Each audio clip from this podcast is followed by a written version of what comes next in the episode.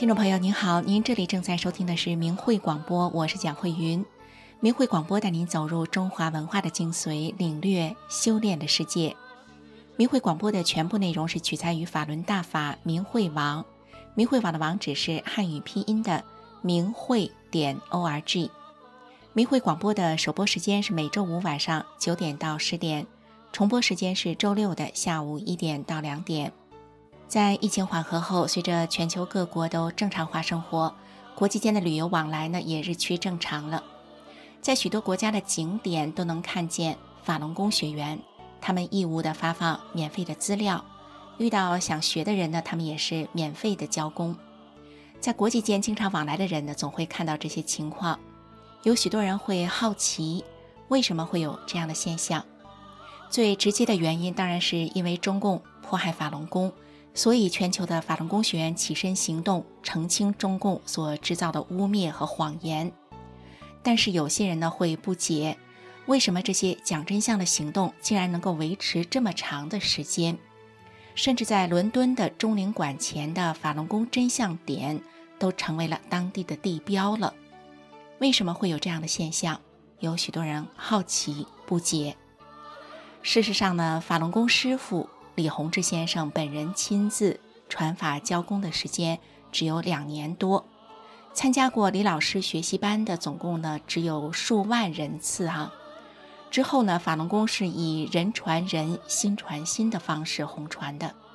几年后，也就是在一九九九年的七月二十号，中共开始镇压法轮功之前，中共内部调查法轮功修炼者的人数是达到了七千万到一亿人。为什么一个仅靠口耳相传的功法就能够这么快速的弘扬开了？今天呢，我们的第一个节目就是忆师恩，收录了一些呢当年参加过李老师在齐齐哈尔学习班的学员们的回忆，从这些回忆当中，或许能够提供上述一些问题的答案。那我们一起来收听明慧专题：齐齐哈尔大法弟子忆师恩。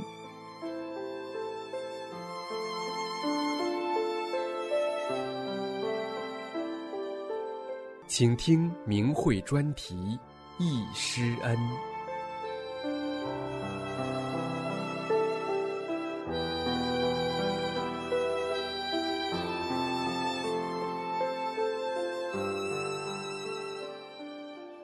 请听《易师恩》专题文章，题目是《齐齐哈尔大法弟子易师恩》，以此文庆祝师尊在齐齐哈尔市传法二十九周年。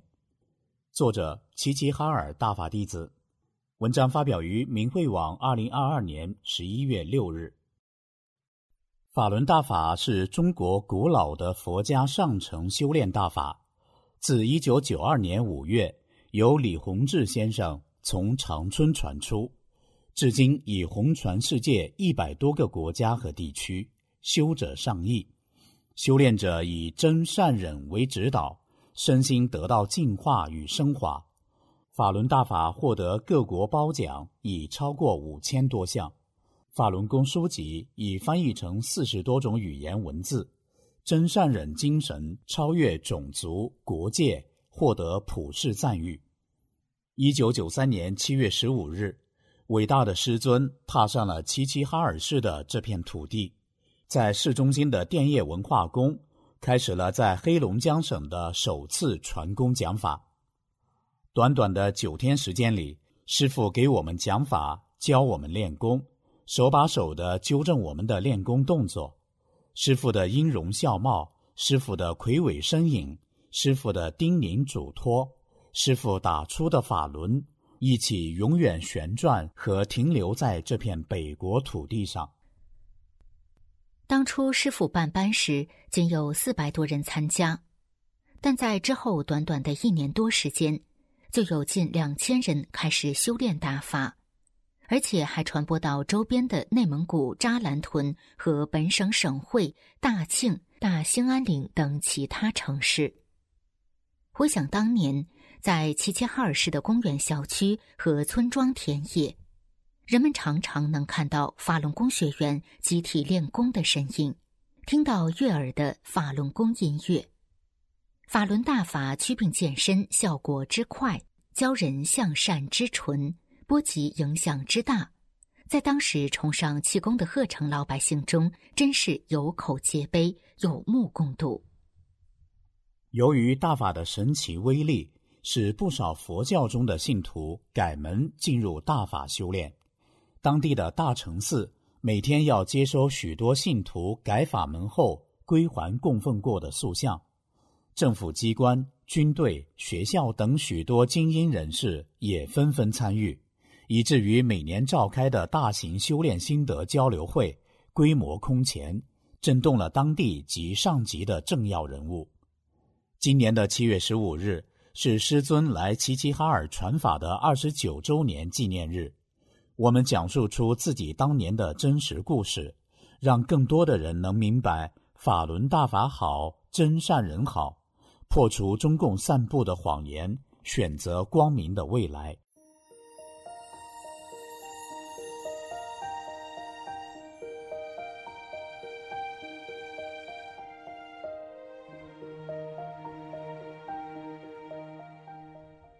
大法弟子 A 回忆师傅在齐齐哈尔传法。一九九三年七月。师傅在齐齐哈尔市电业文化宫做一次气功报告，师傅随和亲切，法理直白易懂。每堂课教功时，师傅都下到场地，亲自给每个人纠正动作，不论地位身份，都一视同仁，不厌其烦，没有架子。传法班结束时，师傅还让我们写了心得体会。师傅临走时，还亲自帮助齐齐哈尔地区建立练功殿、选辅导员。我身体不好，练过其他气功，还患有遗传性冠心病及痛经等症，中西医皆无疗效，投医无门。母亲、姐姐和我有幸参加了师傅的传法班。姐姐的头有病，一直睡觉，但都能知道师傅讲课的内容。我们的病也都好了。我以前性格孤僻抑郁，如今开朗乐观，每天沐浴在寻到人生真谛的幸福中。最后一堂课，一种难舍的心情使我一直默默的流泪。我忍不住写了心得。我写道：“听了师傅的讲法，觉得师傅是世界上最亲的人。”法理是最正、最积极向上的，师傅，您还能再来吗？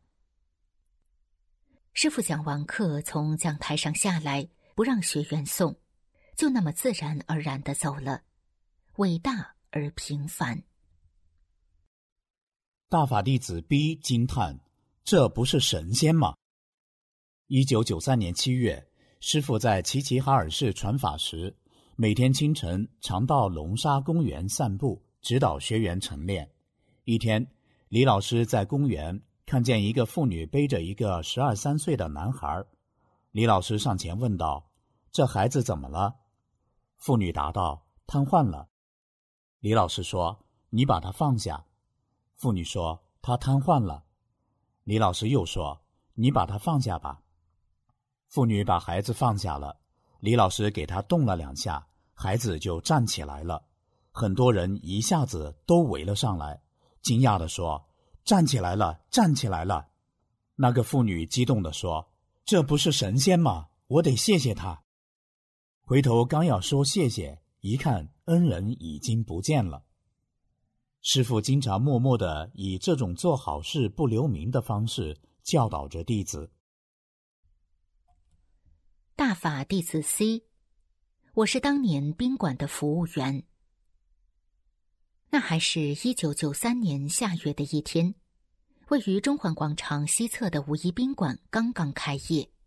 我当时是宾馆的服务员，只有二十三岁。那时全国上下气功热，当时就有几位气功师都来齐齐哈尔市办班，住在我们宾馆。可是给我们印象最深、最让人难忘的，就是李洪志老师。李老师当年下榻于五一宾馆的三零一房间。李老师身着白色衬衫、蓝色长裤，显得干净清爽，而且总是微笑着，平易近人，对不同年龄、不同职位的人都一样的和颜悦色。每次要求服务员打开房间时，总是客气而简单的说：“麻烦你把我房间打开。”去餐厅吃饭，李老师让大家坐下，大家也不坐下，都毕恭毕敬的等老师落座才坐下。宾馆的服务员都觉得这位气功大师伟岸，气质非凡，一定是位高人。我当年身体不好，想让李老师给调病。当时李老师和其他人正在商议事情，见我着急，便对身边的弟子说：“你去帮他调整一下身体。”七八分钟后，我顿觉浑身轻松，心情舒畅。第二天，我找到给我调病的大法弟子，问他要多少钱，他说不收费。我为了表示感激，将自家地里的西红柿等瓜果拿到宾馆。那位大法弟子说：“没有关系，你的心意我们领了，我们不接受馈赠。”大概八天左右，李老师一行人离开了宾馆。一九九六年，我走入大法修炼。我曾患有偏头疼，浑身无力，总是躺着。修炼中，不知不觉这些病症都消失了。我开始在法中精进。在练功点集体学法练功，被宇宙大法的宏大法理所折服。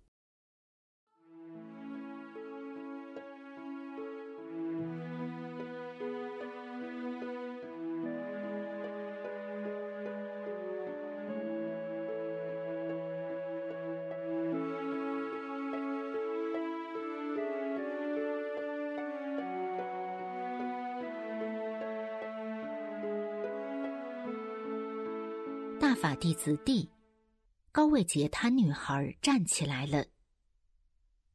一九九三年七月十五号，应齐齐哈尔市气功科研会邀请，李洪志大师在齐齐哈尔市举办了为期八天的法轮功学习班。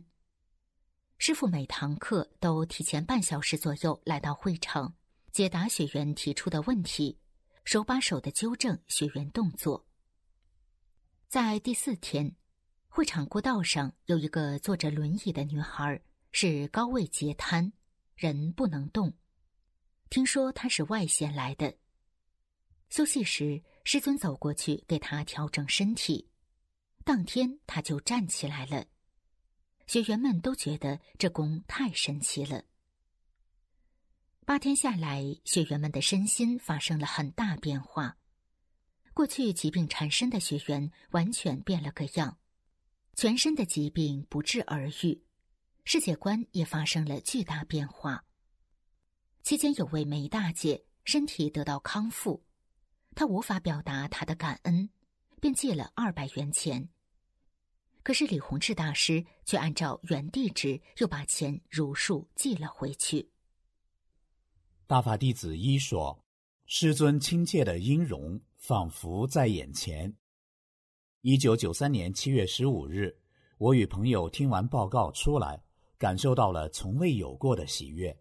一生中苦苦思考而一直也琢磨不明白的事情，一下子全明白了。我们是一路上欢乐的跳跃着回家的。师傅处处为学员考虑。当时师傅的教工录像带还没有公开发行，学员们都想要，由电教中心的人给复制一些。电教中心的人把价格定得比较高，师傅很严肃地对他说：“这样不行，我们的学员承受不了。”直到他给出了合适的价格，师傅才同意。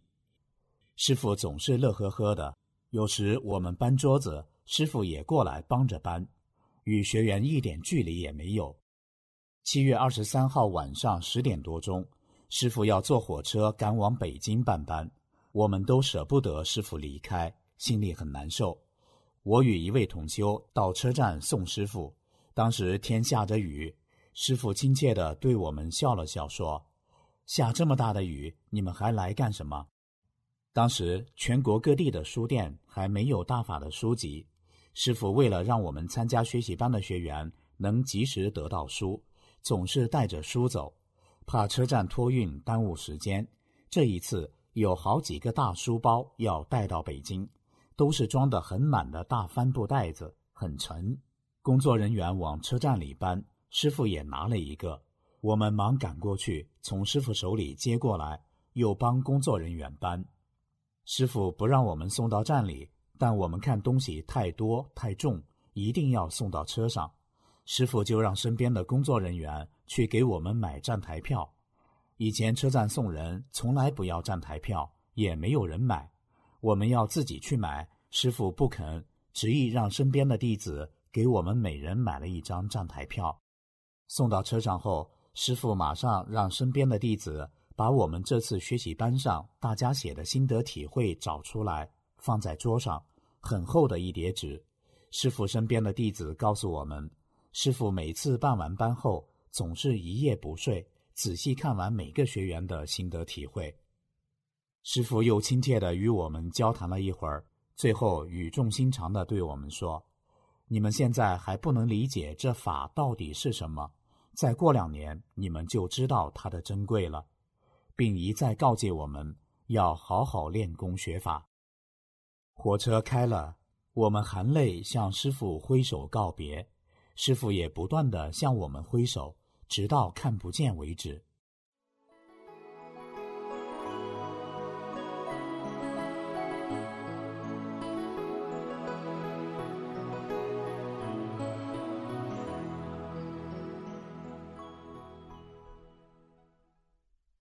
大法弟子 F，大佛的微笑。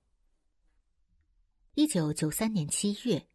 我幸运的参加了师傅的法轮大法齐齐哈尔讲法班，当时我还不懂得修炼，只是好奇。一天中午在车间办公室，外面瓢泼大雨过后，天蓝的像水洗过似的，一朵一朵的白云就像一朵朵莲花，令人心旷神怡。这时，一朵白云呈莲花状缓缓向我飘来。停在我的窗前不远处，从云的后面飘出一位晶莹剔透的大佛，透明的像弥勒佛的样子，微笑着看着我。我没有心理准备，吓了一跳，我把眼睛捂上了，心想：看花眼了吗？再看看，大佛还在看我笑。我把脸转过去，不敢看。又不甘心，又转过来看，大佛还在笑。我不知所措，心里说：“你走吧，我害怕。”白云缓缓的移动，挡住了大佛，飘向了远方。之后，师傅的大法书陆续出版，我才明白了是师傅在点化我，让我相信了神佛的存在。坚定了修炼大法的信心。曾经的气功爱好者、皈依佛教者讲述得法经历。当时我们齐齐哈尔的学员大多在得法前学练过许多气功门派及众多的佛教、道教的法门。当我们从师傅来齐传法并学练大法开始，就被这一真正的修炼法门所吸引。得法前，我们曾经学过其他气功，有的还教人给别人治病，却不但没有把常人的病治好，还弄得自身的病越来越多。我们曾经采过树气、花气，却弄得一身阴气和杂乱气味。我们曾经学过多个法门，却不知违背不二法门和修主元神的道理。我们曾经在禅宗修习。却不知已经牛角尖钻到头。我们曾经冬练三九，夏练三伏的练习各种气功，却不懂修心性，去执着才是掌功关键。而当我们学了法轮大法，听闻到真善人宇宙大法和修心掌功的道理后，豁然醒悟了千万年的等待，终于盼到了眼前。一下掌握了多年所求的真机，一下就步入了真修大道，那种心情无以言表。我们在大法中修去了多年顽疾，得到了健康的身体，还在大法中去私心，做到了在工作中不争名利，在生活中与人为善，改变了自私、妒忌、争斗等等恶习和心态。我们在大法中破执着、消业力，在真正直指人心的大法中，找到了先天的自我。感受到了升华的境界和层次。一九九三年七月十三日，我们几个气功爱好者去市气功协会打听有没有气功师来我市传功。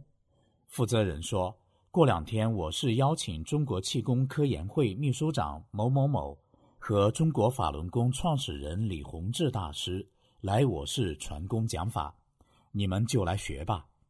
并把登有法轮功功法介绍的《中国体育报》送给了我们一份。当时我们一行六人参加。中国气功科研会秘书长做完报告后，又向全体与会者介绍法轮功，对法轮功给予高度评价。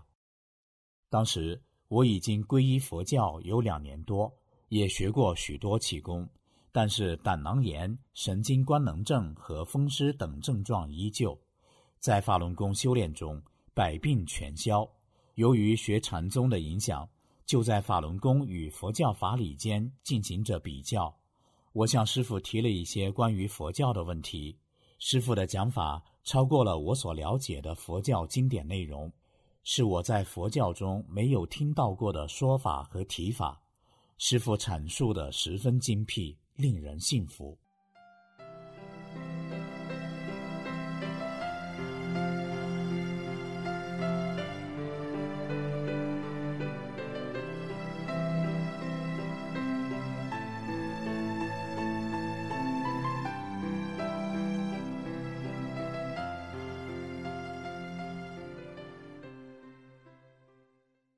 齐齐哈尔大法弟子用散文诗歌颂师恩，感念师恩。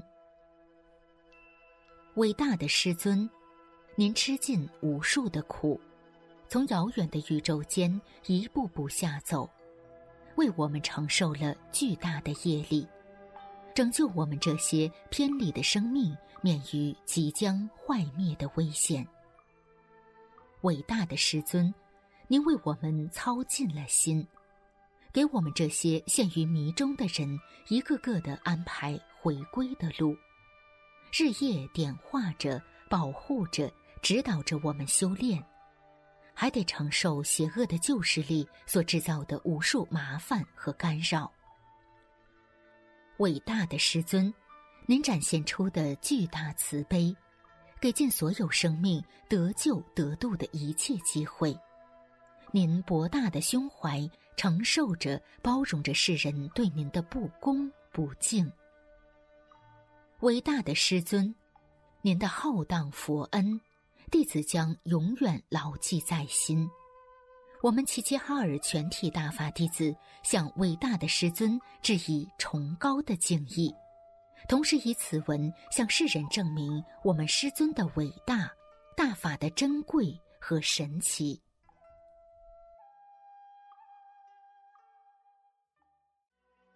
修行营，阅读您一声红音改天换地，聆听您两耳清风通彻无极，仰望您。三千大千光明自在，问询您，万念归一不犹豫。法轮大法，宇宙的真理。思悟您，今朝看穿千古之谜，追随您，举步跨越生命藩篱。感谢您，大恩何以报谢无处？弘扬您，法正乾坤新天宇，法轮大法，宇宙的真理。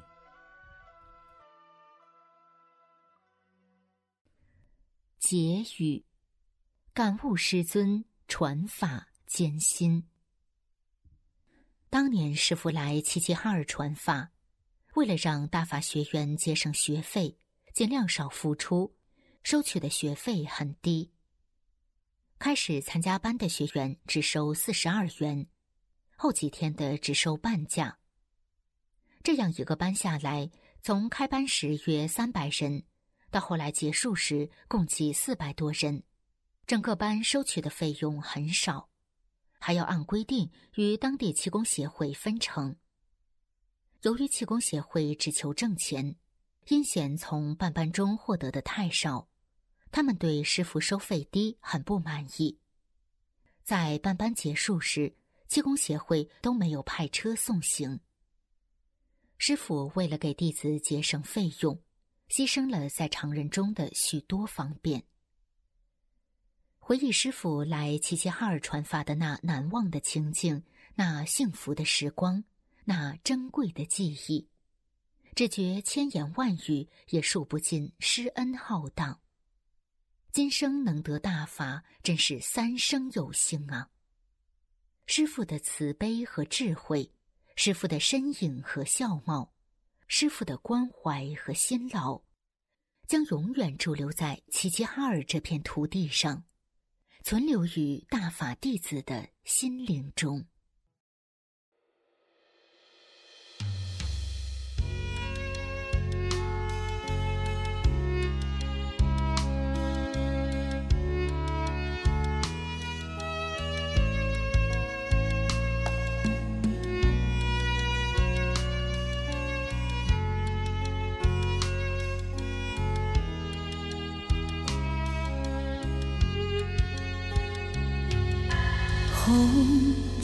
是五千年，踏着风霜寻故乡，看天望明月，心潮起波澜，涌动着远古的盼望，你离情让人醉。日月宏远早遗忘，坠落红尘浊浪，沉入迷雾苍茫，暗夜中不知归航。天已大亮，破落花开放，创世法王降临世上。大梦醒来，早已泪流面庞。大发能破除迷障，回天下是心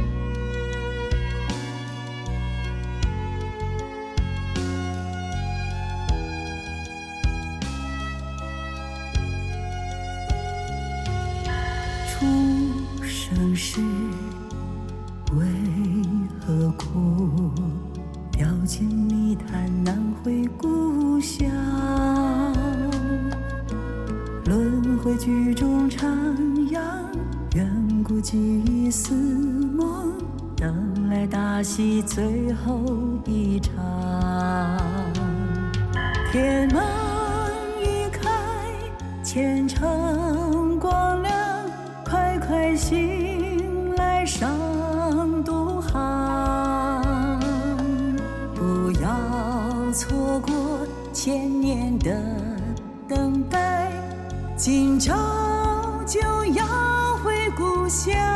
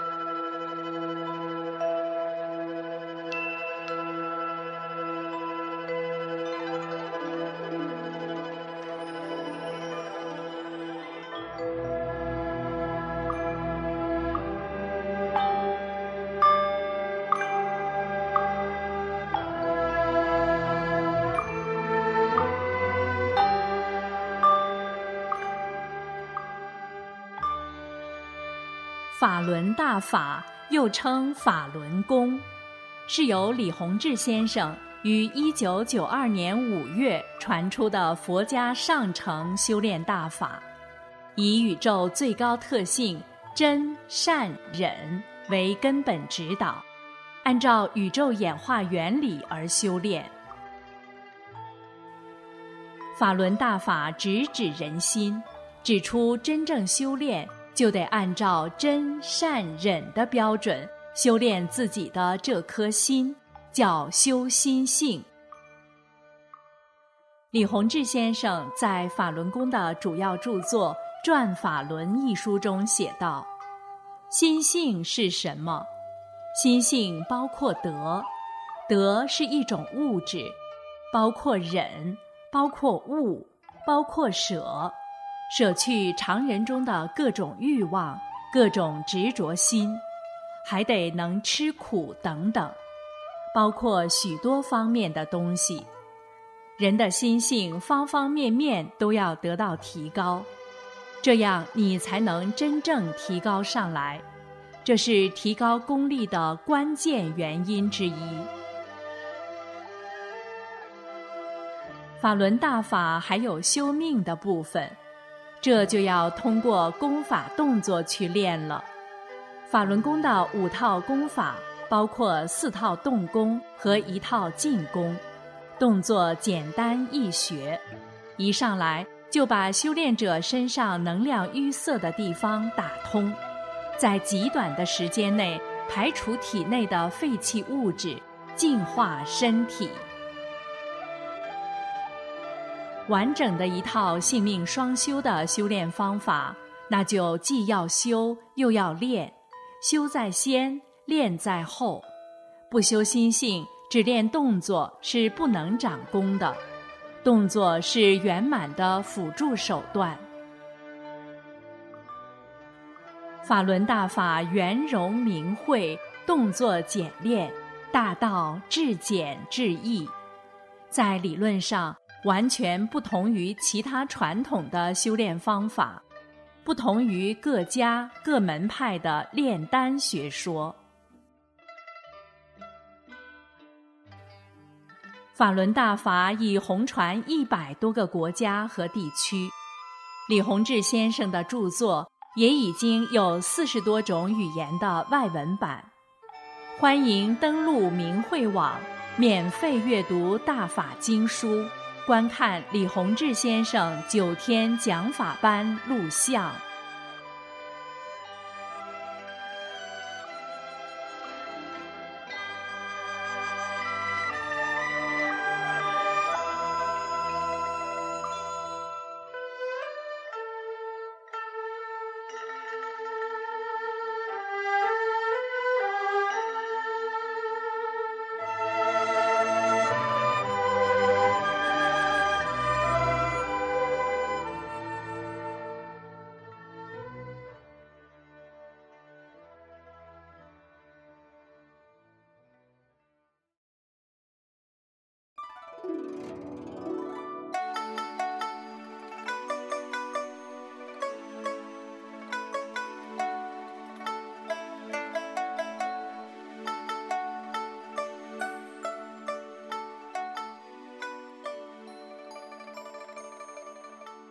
听众朋友您好，您正在收听的是明慧广播。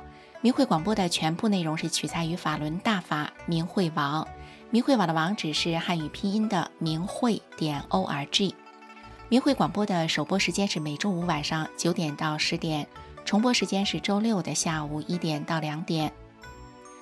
很多人呢都在纳闷儿哈，为什么法轮功学员不管是在美洲、欧洲还是亚洲，他们总是一直在跟认识或者是不认识的人讲法轮大法好，甚至是在中国，许多的法轮功学员们，即便遭受着严酷的迫害，依然不放弃信仰。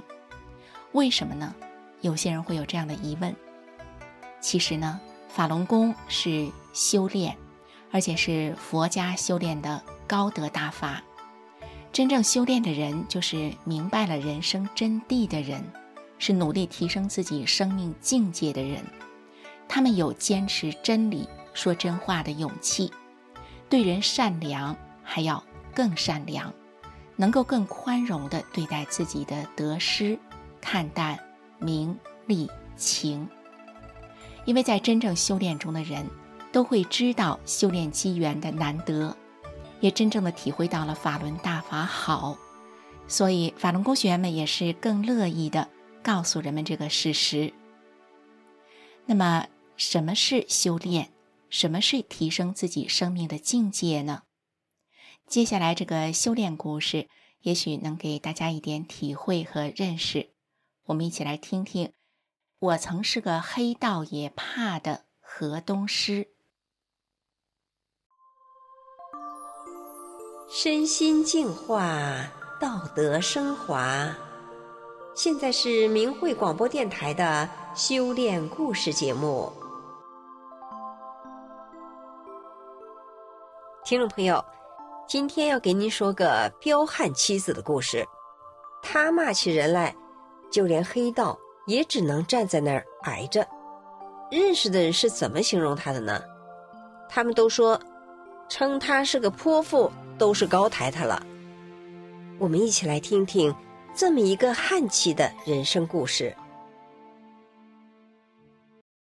我丈夫是个打起架来不要命的人，在我们当地，他跺个脚，别人都得乖乖的站好。就是这样一个丈夫，在我面前，他也不敢耍威风。丈夫曾对朋友说：“我对我老婆的那种怕，真是说不出来的。”丈夫出去喝酒打麻将，我都给他设门禁。我定好了什么时间回来，他就得按时回来。要是他回来晚了，就连陪丈夫回家的人都一起教训，一点脸面也不给。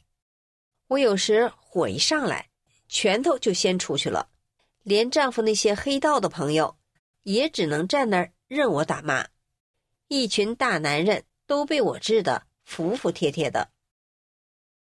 除了丈夫，我对婆家的人是一个也看不上，而且毫不掩饰。我就这么大咧咧的表现出来。我只要一生气，哪管其他人在不在场，就算是婆婆，我什么难听的话都骂得出口。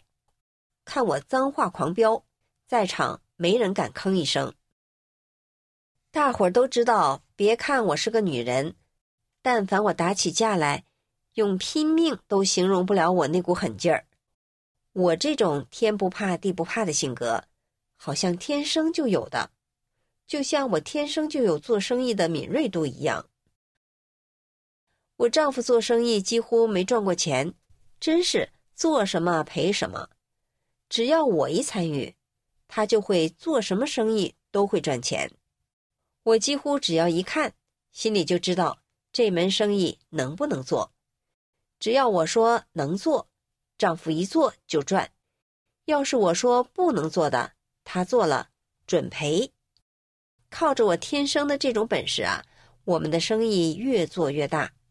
先是买了商铺，买了店面，接着别墅也买了，在省城也有了一间房子。没多久就积累了上百万的资产。我们开店卖货，越贵的假货就越多。像那些高档酒，很多都是假的。你可别跟我提什么道德底线，我连道德都不认了，还管啥道不道德不得的？只要能弄到钱，什么我都敢做。再说了，我做生意，谁敢来找事？我不找他事就不错了。生意做大了，我还开始到处旅游，花大钱做美容、买奢侈品，怎么享受怎么来。后来我越玩瘾越大，还玩到赌桌上去了。那赌桌我一坐就是几天几夜不散场，多大的注我都敢下，跟谁我都敢赌。赌完回家一睡，我又是几天几夜不起床。我的日子就是这样纸醉金迷的过。可是我的身体却越来越不行了，我一生气就胸闷的难受，就像有人给我胸口压了块砖头一样沉。什么胃下垂、偏头疼、肝炎这些毛病我都有了，我还开始失眠，越想睡就越睡不着。什么大医院我都看了，到哪儿都看不好。婆婆很担心我的健康，就带我到庙里去，说要给我寻根结缘，还说找到根结了缘，我身体就会好了。可是打从庙里回来。我从原本啥都不怕的一个人，却开始莫名其妙的害怕了。我尤其最怕打雷，只要一闪电，还没等雷响呢，我就吓得赶紧蒙上被子，全身发抖，也不知道怎么回事。我还开始全身浮肿，医生推测我得了肾脏病，可是他怎么检查也查不出毛病来，他只好给我开了激素药片。医院虽然检查不出来，我却病得慌。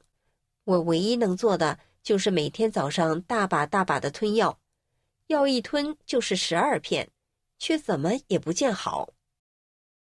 我被这病折磨的，丈夫也看不下去了，他带着我到上海去看病，光做个肾脏穿刺就花了将近一万元，就甭提手术过程有多痛苦了。后来我照镜子。看我的脸都瘦得快成刀片了，而且我越仔细照镜子，就越觉得头皮发麻，因为我怎么看怎么觉得自己的脸就像颗蟒蛇的头似的。我越看越觉得恐怖，我对丈夫说：“回去吧，不看了，这医院是看不了我的病了。”丈夫在旁边看着也觉得不好，他总觉得我身上有不好的东西。也不知道哪儿学来的，他就拿着刀，在我的床边使劲乱挥。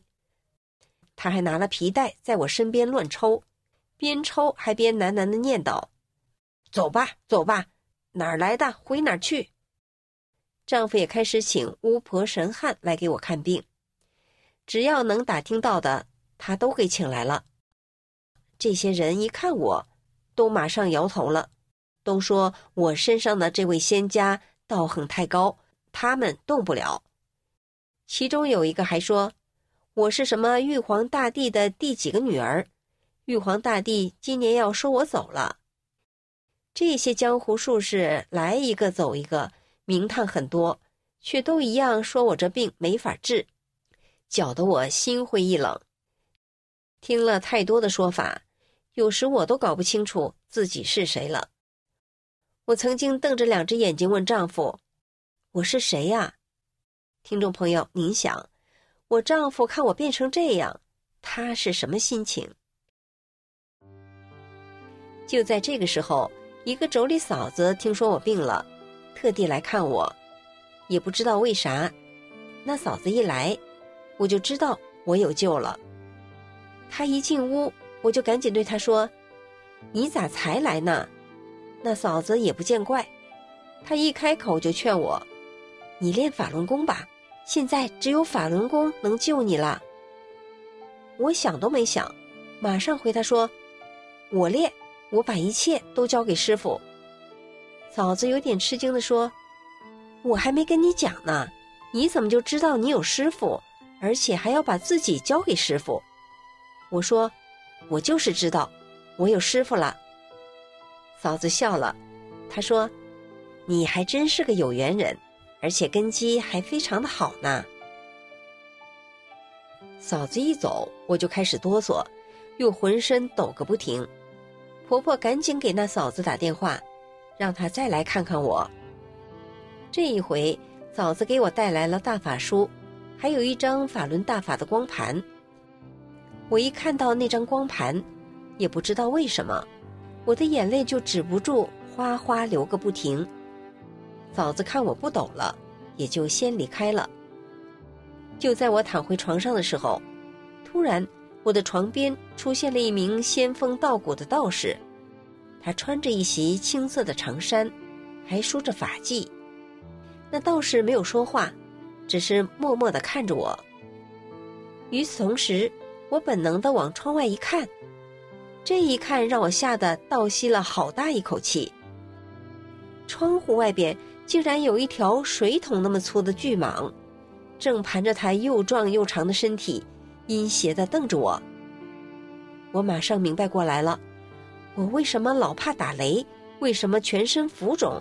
整张脸又为什么越来越像蛇头？都是因为这条巨蟒缠着我不放啊！这不就是人家说的附体吗？我不知道自己欠了那条巨蟒什么，但我知道他不想放过我。临走前，他还咬了我一口。第二天，我全身消肿了，人也觉得好多了。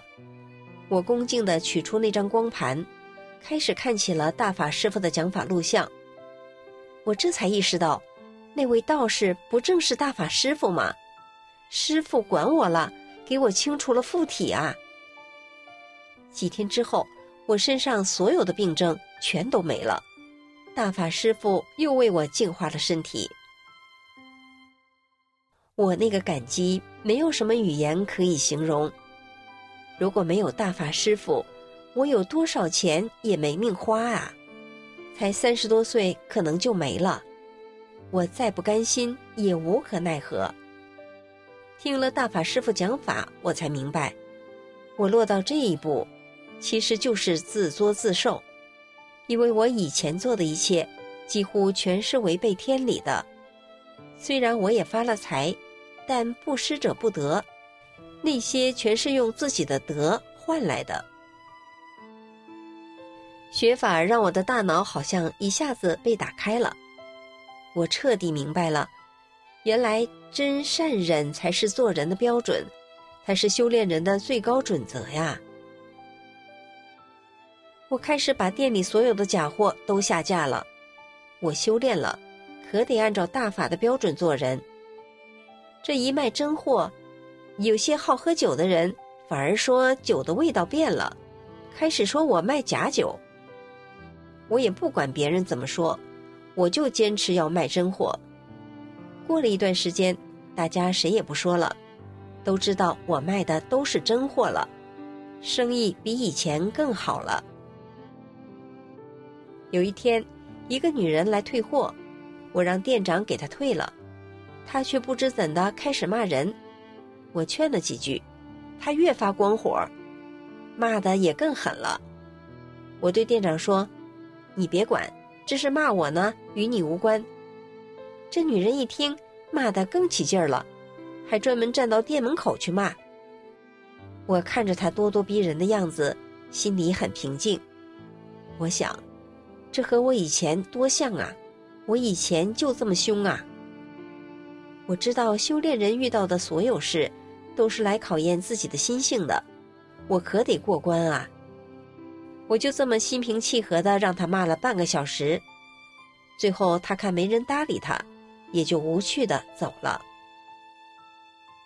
在婆家，我诚心的给婆婆道歉，说：“我以前混，惹您生了不少气。”我现在修大法了，知道怎么样做人了。婆婆生病住院，我细心伺候她，所有费用也都一声不吭的全包了。婆婆出院回家，我赶紧把洗脚水端到她跟前，然后该做饭做饭，该洗衣服就洗衣服，我就想让婆婆过得舒服。我都还没怎么觉得怎么孝顺老人呢，婆婆就到处说。说我如何好，说他们家烧了八辈子高香，才娶了我这么个好儿媳。婆婆的哥哥姐姐看到我这样做，也都惊呆了。他们都说，这孩子修炼法轮功后，真彻底变了个人呐。每天丈夫回家，不管时间早晚，我都先给他端洗脚水，帮他把牙膏挤好，再调好洗澡的水温。让丈夫一回家就能好好休息，我也不再管他几点回来，也不再指着他的鼻子骂了。有一次，他双手掂着东西，站在鞋架前准备换鞋出门，他把脚伸到鞋里，还没等他蹬脚呢，我看见了，就赶紧蹲下身子，细心的帮他把鞋子提上来。我一起身。看见丈夫的眼角含着泪，他对我修炼大法是真心支持。丈夫交友广阔，他的朋友从公检法的人到混黑道的都有。可是，在我眼中，哪有什么黑道白道？我不管对谁都一样对待，一样告诉他们，真善忍才是人生真正的正道。看着我。我就是最好的例子。现在我发自内心的对人好，我也能实实在在的为别人付出了，这让我觉得很幸福，心里也自在多了。听众朋友，一个人是否真的改变，往往亲近的人是最看得明白的。今天的主角让丈夫从说不出的怕，到感动的眼角含泪。不就是他妻子是真心关怀他，他感受到了妻子的真诚与善良吗？好，今天的故事就说到这里了，谢谢您的收听，我们下次再见。